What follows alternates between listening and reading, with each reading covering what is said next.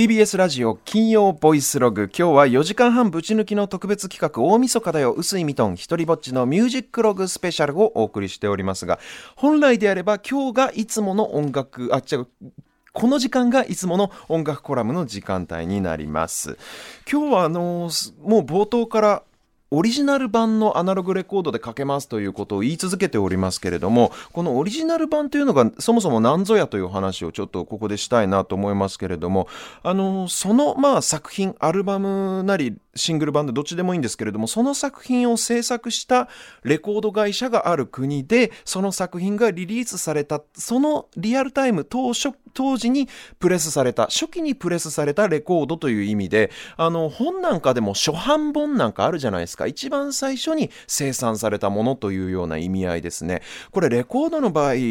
どうやって見分けるかっていうことなんですけれども、レコードってこのセンターレーベルっていうものがありますよね。その真ん中にある紙の部分で、えっと、アルバムのタイトルとかアーティスト名とか曲名とかが書かれている、まあ文字情報が書かれている紙製のラベルがあるんですけれども、そのラベルのちょっと外側の際の部分、つまり最後の曲が終わった後の余白の部分ですね、ここに実はよく見ると、こう光に照らしてよく見るとね、刻印が刻まれてるんですよ。で、この刻印、何が刻まれてるかというと、暗号のような文字列が刻まれておりまして、この暗号のような文字列をマトリックスというふうに呼ぶんですけれども、その暗号を読み解くと、それが第何版か、何番目にプレスされたのか、あるいは何番目に作られた金型でプレスされたのか、どの工場で、えー、作られたのか、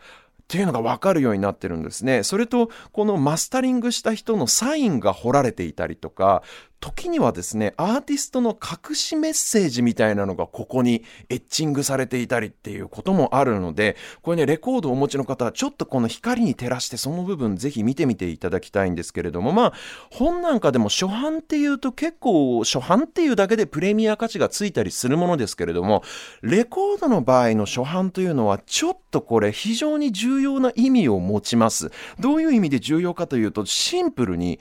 音がいいんですよ。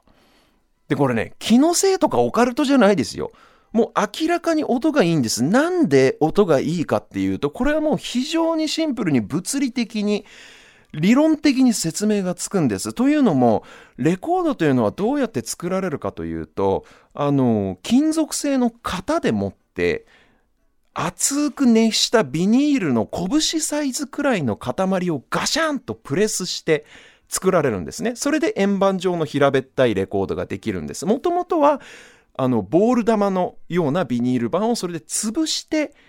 作るわけなんですけれども、その何千枚とガシャンガシャンとプレスし続けてるうちに、当然その型の方のエッジがなまってきます。摩耗して。劣化してくるんです。そうすると、その突板のエッジがなまってくると、当然掘られる溝の方、ビニールに刻まれる溝もなまりますから、音もなんとなくピンボケしたような輪郭がはっきりしない音になっていくんですね。で、実際にこのビニールの塊をガシャンとプレスするこの型のことをスタンパーと言いますけれども、一つのスタンパーでプレスできるレコードの数というのはだいたい2000、3000くらいが限度であるというふうに言われてまして、つまりそのプレス枚数を重ねるごとにどんどんどんどん、えー、エッジがなまってきちゃうので、まあ3000枚以上はプレスできないかなという。で、じゃあ、例えばビートルズのように何十万枚、何百万枚とレコードを作らなきゃいけない人気タイトルの場合は、どうするのかというと、これ、スタンパーの方をいくつも作っておくんですね、あらかじめ。ですので、一つのスタンパーで3000枚くらい、これ、プレスできますから、それを何十何百、あるいは場合によっては何千というスタンパーをあらかじめ作っておけば、劣化を最小限に抑えられるということになります。そのスタンパー大量に作るというのが、どういうふうに作るかというと、もうこれもいろんな工程があるんですけど、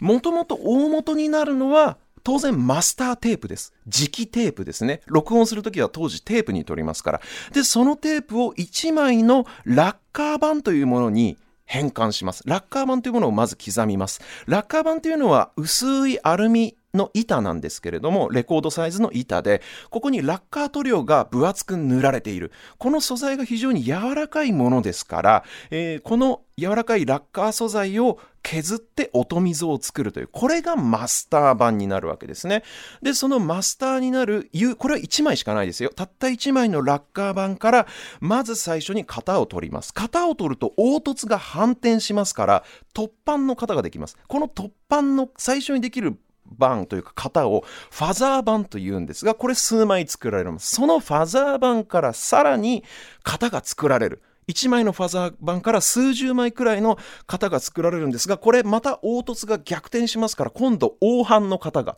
へこんでる方の型ができます。で、この型をマザー版と言います。で、さらにこのマザー版から1枚あたりの、1枚のマザー版から数十枚から時には100枚近くのえー、突版の型ができます。これがスタンパーというレコードをプレスする型になるという。なので、これ、スタンパーというのはですね、えー、最初のラッカー版からすると、ヤシャ語くらいの関係に当たります。5台くらい台がこう下ってるわけですね。ここまでいろいろと台がありますと、これ、あの、古今東西問わず、王族の王位継承問題なんかの世界史なんかで勉強しますと、王様の長男の三男と王様の次男の長男とどっちが王位を継ぐのかみたいなことって世界史なんかでよくそういう話出てくるじゃないですか。それと全く同じことがレコード版でも起こってくるわけです。つまり、どのファザー版、どのマザー版から作られた、どのスタンパーから作られた何番目の版がよりマスターテープに近い音で聞けるのかという問題が出てくるわけなんですね。ですから、あの、こう、 Please Please Me、ビートルズの Please Please Me っていうこの最初のアルバムありますけれど、あれのオリジナル版を手に入れたぞなんていうふうに自慢しましても、よりこの詳しい人から、君の持ってるその Please Please Me はファーストプレスっていうんじゃなくて、2版目のファザー版から作られた4版目のマザー版から起こされた 7, 7つ目のスタンパーでプレスされたファーストプレスだから、ファーストプレスとは呼ばないな、みたいなことを言われかねないわけですね。そのくらいなかなか奥が深い世界なんですけれども、そんな時に一発でこれは良質な初期の最初期のプレスであると簡単に見分ける方法が実はありましてその一つがプロモ版を買うということなんですよ。当時のプロモ版というのは、これレーブル面が真っ白になっている、いかにも業務用っていう感じの体裁をしてるんですけれども、当時作品をこれからその作品を売ってくぞというための一番重要なプロモーションツールですので、当然これがラジオ局に配られるわけですから、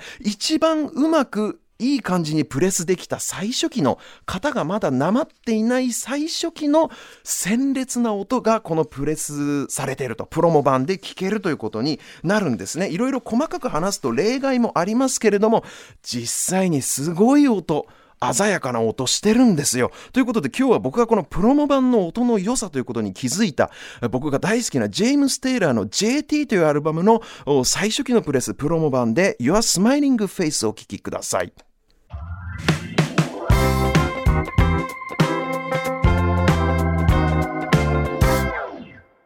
お送りしているのは1977年くらいだと思います。ジェームス・テイラーの JT というアルバムから Your Smiling Face アメリカプレスの初版プロモ版でお届けしました。さあ、この後は、あ、ちなみにこれがあの今日初めてかかるスティーブ・ガットがドラム叩いてない曲です。